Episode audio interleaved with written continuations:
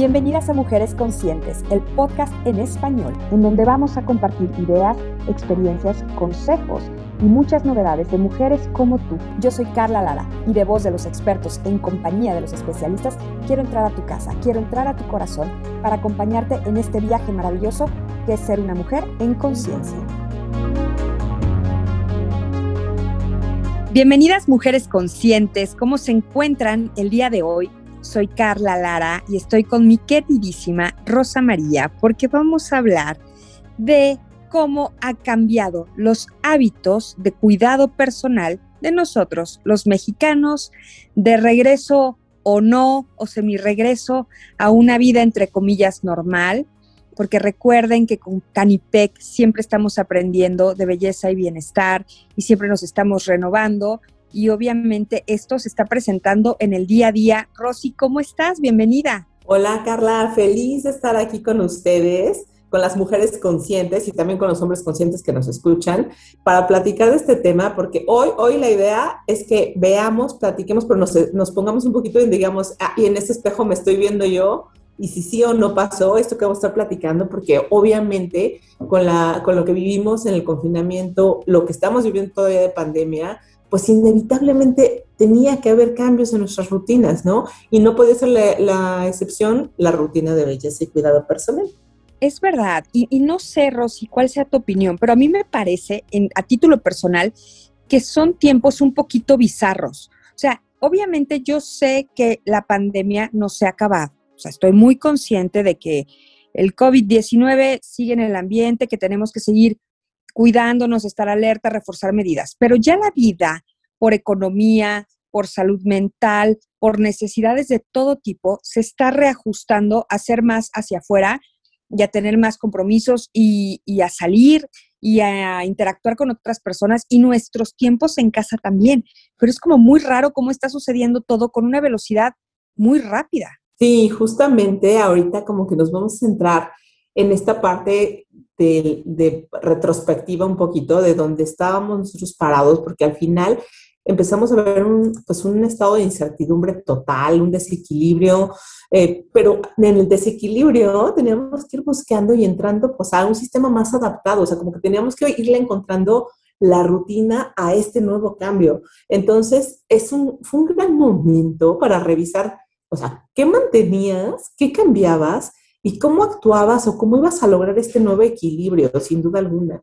Y por ejemplo, algo que no fue la excepción en, este, en esta situación fue pues a las marcas y a los servicios, pues ponerse en ese chip que traíamos todos nosotros en la sociedad y los consumidores para entender pues cuál era el estado actual, ¿no? Del país, cuáles soluciones podrías ofrecer que se adaptaran mejor a las necesidades actuales. O sea, había que estar como muy de la mano entendiendo que las cosas a la vez que estaban cambiando y la incertidumbre que había, pues también había que construir una nueva normalidad, como lo hemos llamado, una nueva forma de llevar una rutina dentro de todas las dificultades y las diferencias. ¿Cuáles serían, Rosy, los cambios más evidentes o los cambios más necesarios que hemos tenido o que hemos querido adoptar por esta circunstancia de confinamiento a confinamiento intermedio, a no confinamiento, a confinamiento incierto, porque la verdad es que esto va como muy variable y sí, sí, nos hemos adaptado, qué bueno, a muchísimas cosas. Y me encantó porque si ya no sabemos en qué nivel de confinamiento estamos, la verdad, y la verdad es que también ya cada quien está en su propio nivel de confinamiento, hay que ser honestos, ya unos por decisión propia seguimos como muy, muy cuidadosos de salir, otros este, ya estamos en el intermedio salimos poquito más, pero también nos estamos cuidando y otros que ya de verdad están como haciendo la vida lo más normal que se puede. Y esto, justo lo que vamos a platicar ahorita, fueron como estos hábitos que vimos. Eh, entre, entre ellos hubo cosas en general que les voy a platicar, pero después me gustaría que habláramos de ya la rutina específica. Ahorita en las generalidades te voy a decir que pues algo que sí cambió mucho, por ejemplo, fue el hecho de acudir a salones de belleza para tratamientos pues que son especializados o por la aplicación de tintes y coloración en el cabello, los cortes, ¿no? Eh, de cabello y todo lo que venía de la mano, porque además este es un lugar donde te relacionabas también socialmente, o sea, era un lugar donde ibas también a platicar de muchas, muchas cosas y a distraerte un ratito, pero sin duda la caída que tuvo este segmento, por ejemplo, en todo lo que son los productos, fue alrededor del 35%. Estamos hablando que pues 35% se dejó de utilizar en muchos sentidos el, salón de belleza. Hubo también en este eh, tema, por ejemplo, en cuanto al cuidado del cabello, una ventaja, por llamarlo así, porque siempre tienes como pros y contras, es que, por ejemplo, las herramientas de calor se dejaron de utilizar y se quedaron como en segundo plano. Entonces también así se quedan los productos de protección térmica porque obviamente pues ya no te alaciabas diario, usabas la tenaza o las secadoras, eso se bajó muchísimo tu cabello y la verdad es que muchos experimentamos una mejora en nuestro cabello por esta situación, pero también dejamos de lado pues estos productos que eran para blindarte, ¿no? O por qué no hablar de temas como que, que alguien podría pensar que son increíbles, ¿no? Como que el desodorante tuvo una caída de ventas casi de 3.5% porque también nos relajamos cuando estábamos en casa, igual si nos levantábamos y no luego, luego nos bañábamos, pues, o nos quedábamos el día así por estar en casa, mucha gente dejó de tener hábito de bañarse así a diario si no salía, ¿no? Entonces el desodorante también bajó en una proporción porque igual no se lo ponía, se sentían menos inhibidos de dejarlo de usar eh, pero también hubo quienes doblaron eh, esfuerzos en la parte de la higiene y se bañaban hasta dos veces porque tenían que salir de la parte del confinamiento más, más duro, ¿no? Entonces, así como esto vamos viendo muchísimas cosas.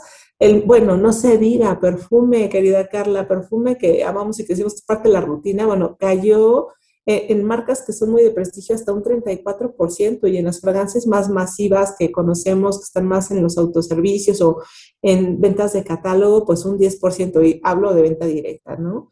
la verdad es que hubo muchos, muchos cambios y había que adaptarse a esta nueva realidad. Qué impresión estos datos, Rosy. Y a ver, con el primero, jugando el espejito, espejito, por supuesto, salón de belleza eh, sin pisarlo por meses y meses. En mi caso, los instrumentos de calor dejados de un lado, estos productos para proteger el cabello por los cambios de temperatura de lado.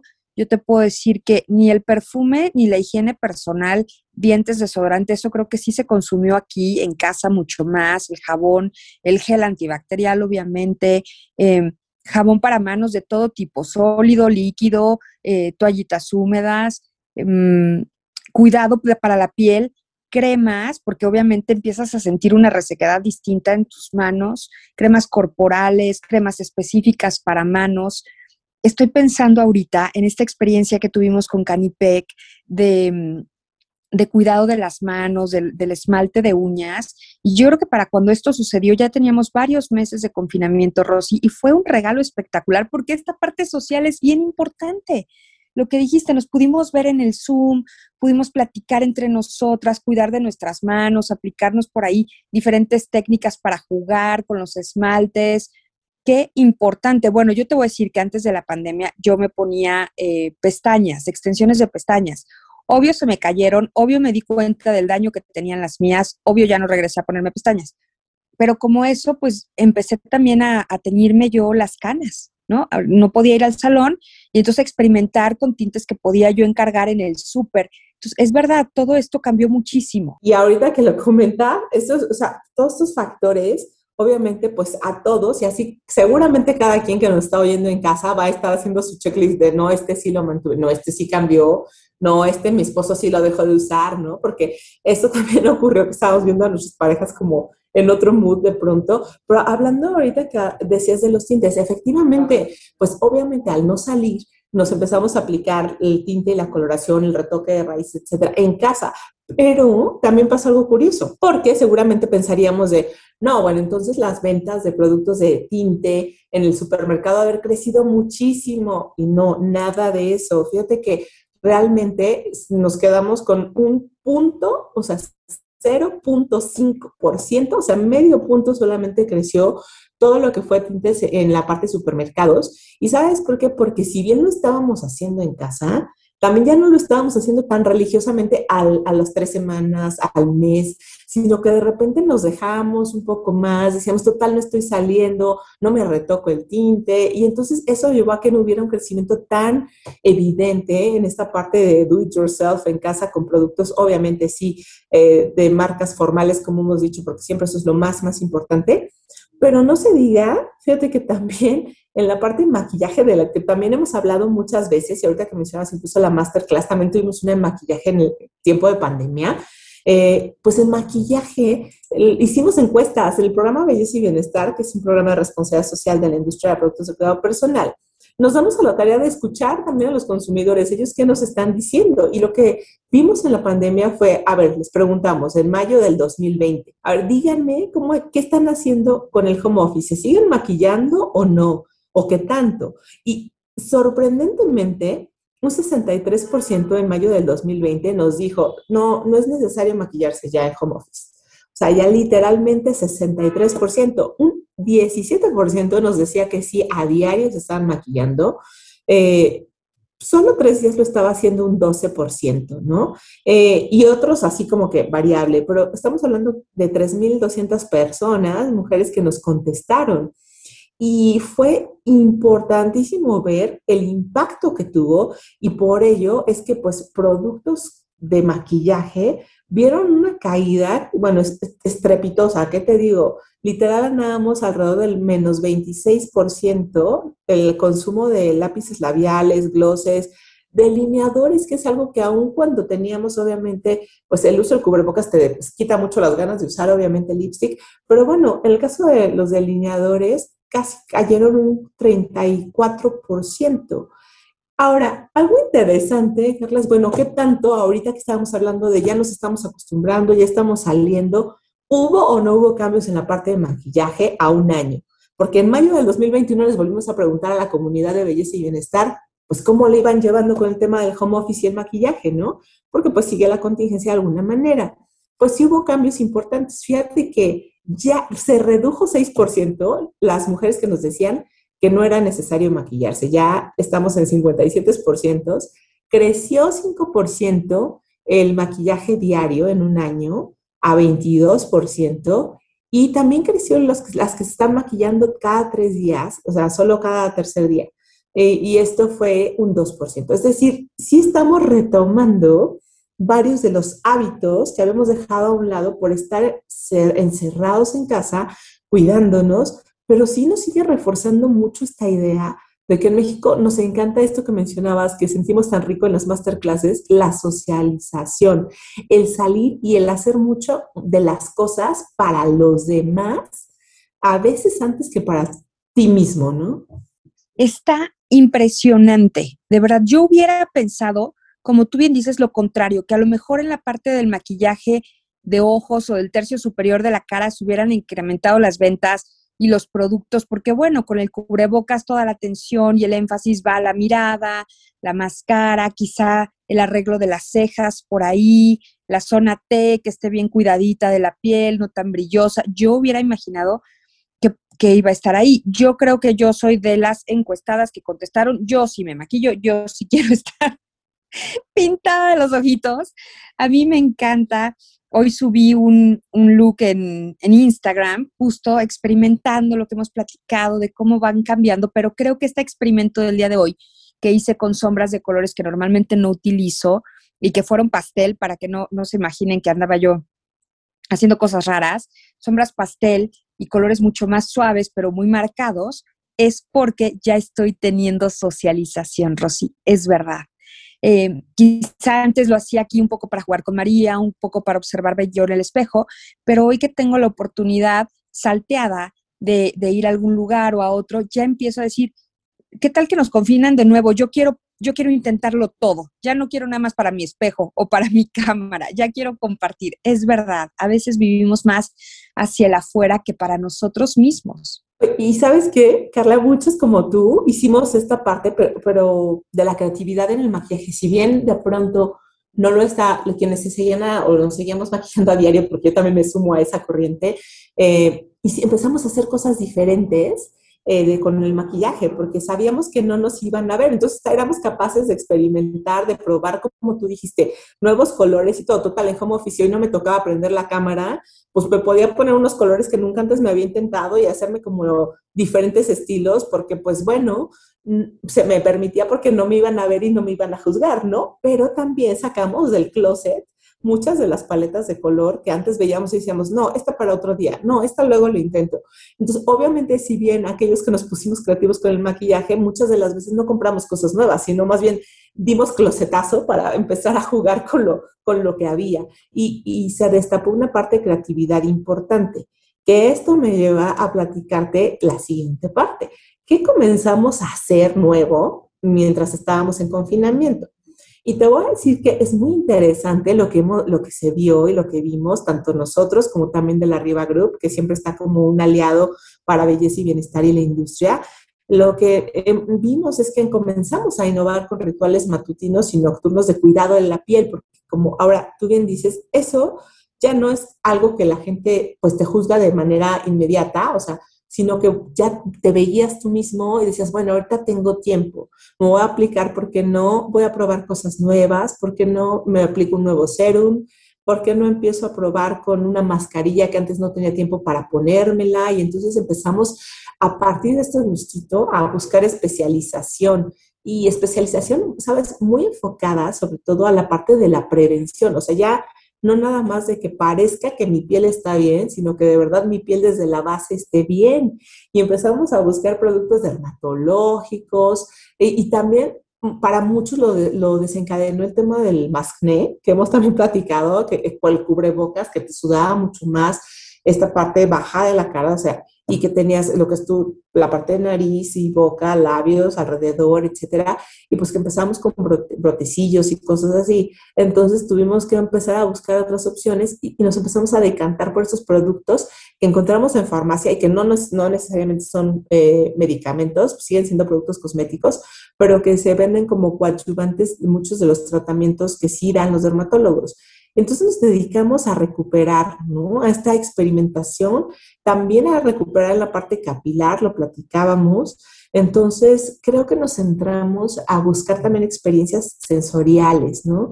Eh, que, algo que oliera rico y empezamos a mezclar, las rutinas empezaron a ser de verdad holísticas, porque ya no nada más era, bueno, ya me para salir corriendo, sino que en ese espacio buscábamos que hubiera una buena alimentación, ejercicio, muchos empezamos a entrarle como más a este rollo de la meditación, pero a la vez a cuidarnos como en la piel. No sé tú cómo lo viviste, pero que muchos, muchos tuvimos esta parte como experimental y empezamos a detonar este gusto por prevenir. Lo describes muy bien y justo empecé a, quiero usar la palabra correcta, que me suene más, con la intención que lo hice, invertir más en productos, sí, capilares y dermatológicos o con grado derma, porque ya no me interesaba que fuera una cuestión nada más tópica y cosmética que pareciera eh, que estaba bien. Por ejemplo, en mi caso, yo tengo rosácea en, la piel del rostro. Y entonces muchísimo tiempo he usado maquillajes que son recomendables para rojeces, para pieles sensibles, pero al final es un maquillaje. Correctores con las mismas indicaciones, pero es un corrector. Eh, polvos Em, protectores solares y demás. Todo eso era parte de mi rutina, pero durante este confinamiento me enfoqué en sanar mi piel.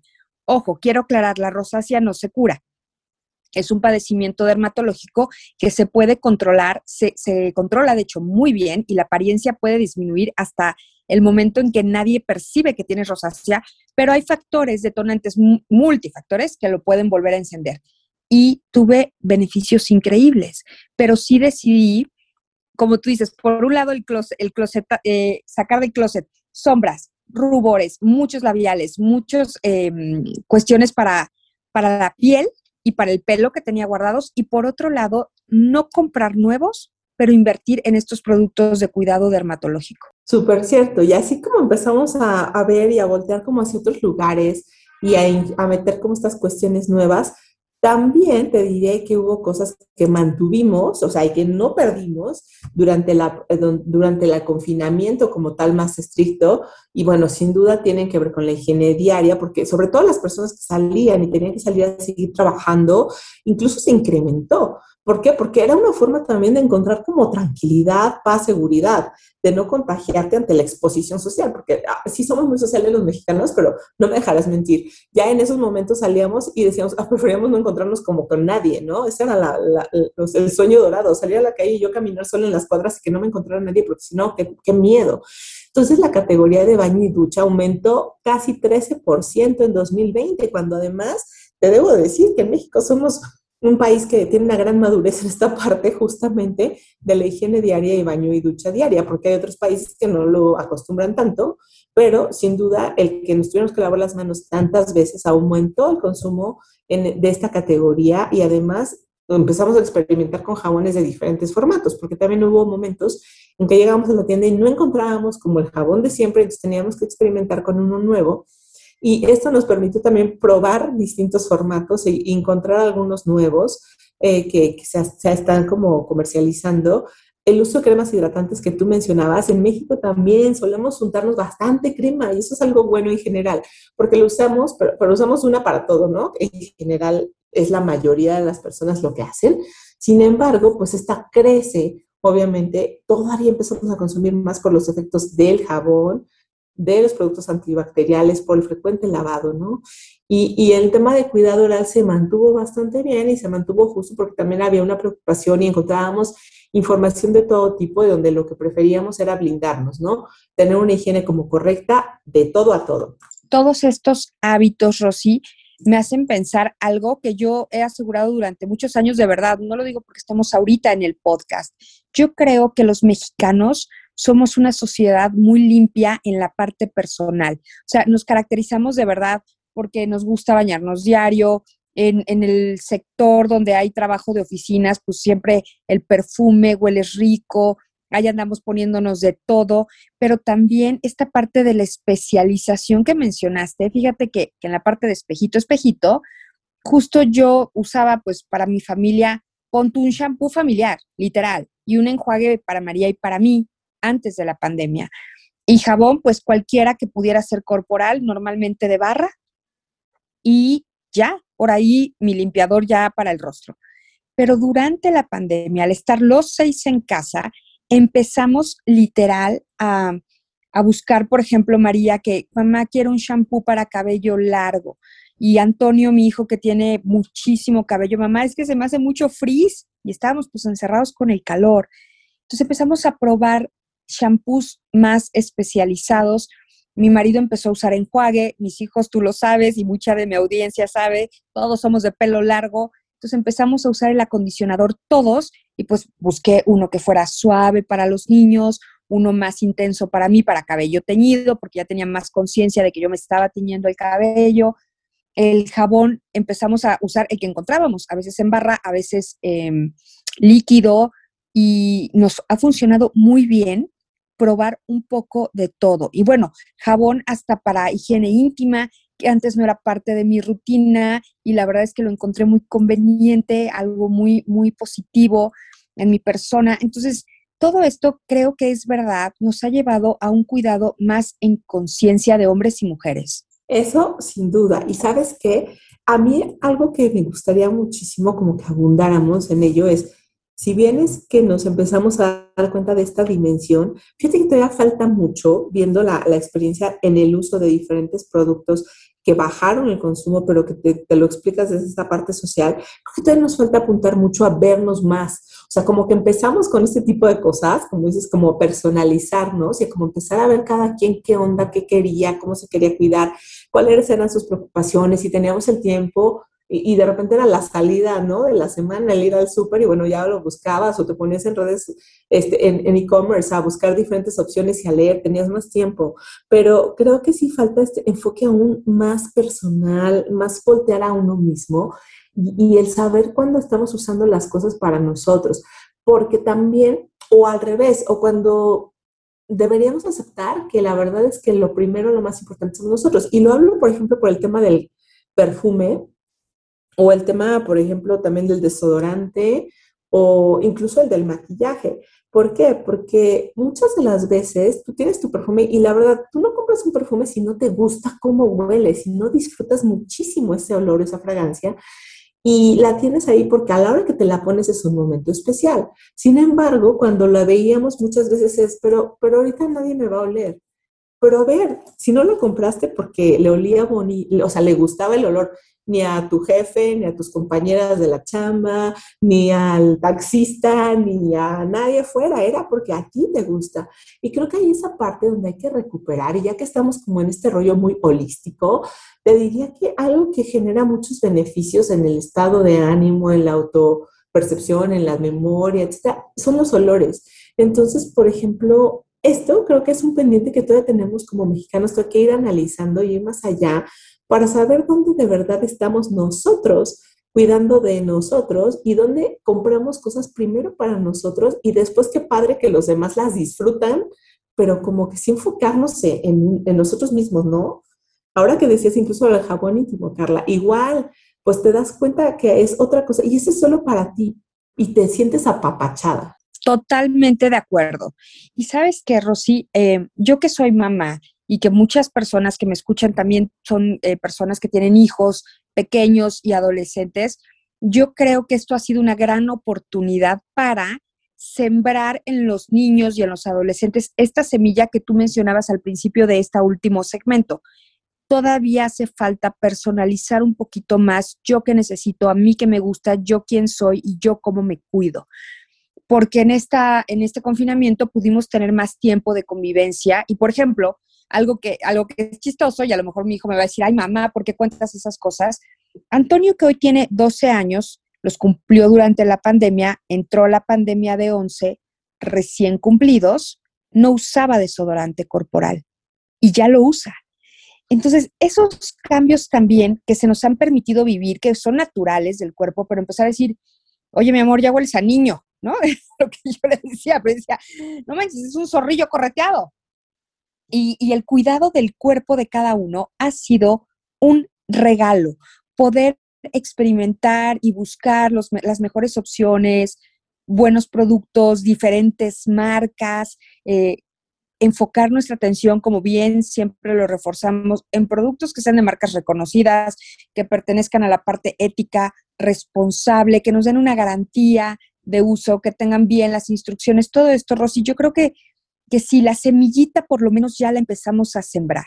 Y entonces, Rosy, la idea es que podamos adoptar cada día más y mejores hábitos de cuidado personal, de higiene personal, estar más alertas de lo que el cuerpo pide y también yo creo que va a seguir esta tendencia de observar qué está sucediendo afuera y cómo nos vamos sintiendo más seguros.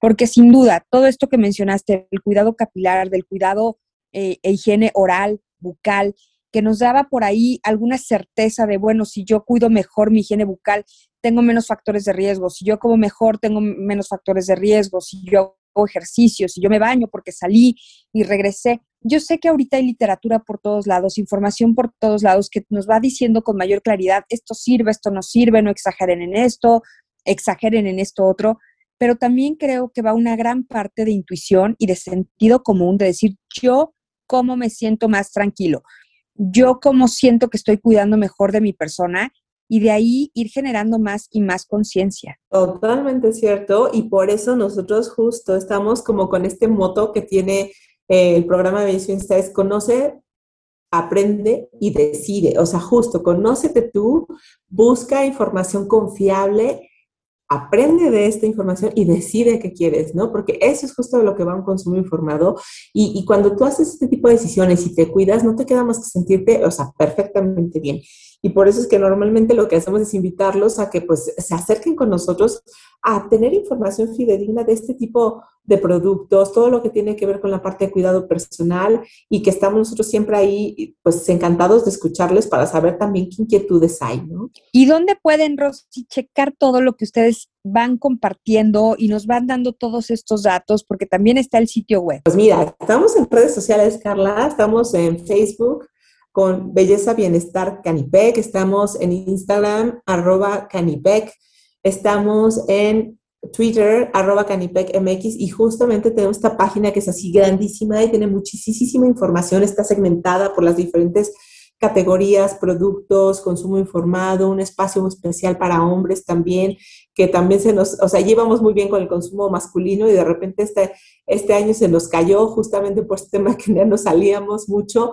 Entonces ahí también encuentra sección para hombres en bellezabienestar.org.mx. Así que pues que nos sigan para que encuentren muchas, muchas cosas, Carlita. Pues mujeres conscientes, gracias por escucharnos un episodio más. Gracias, Canipec. Gracias, Rosy. Y también haremos un episodio especial dedicado a los hombres, a los señores de nuestro corazón, para que sepan todo lo que hay para ustedes en el cuidado de su belleza y bienestar. Les mandamos un beso.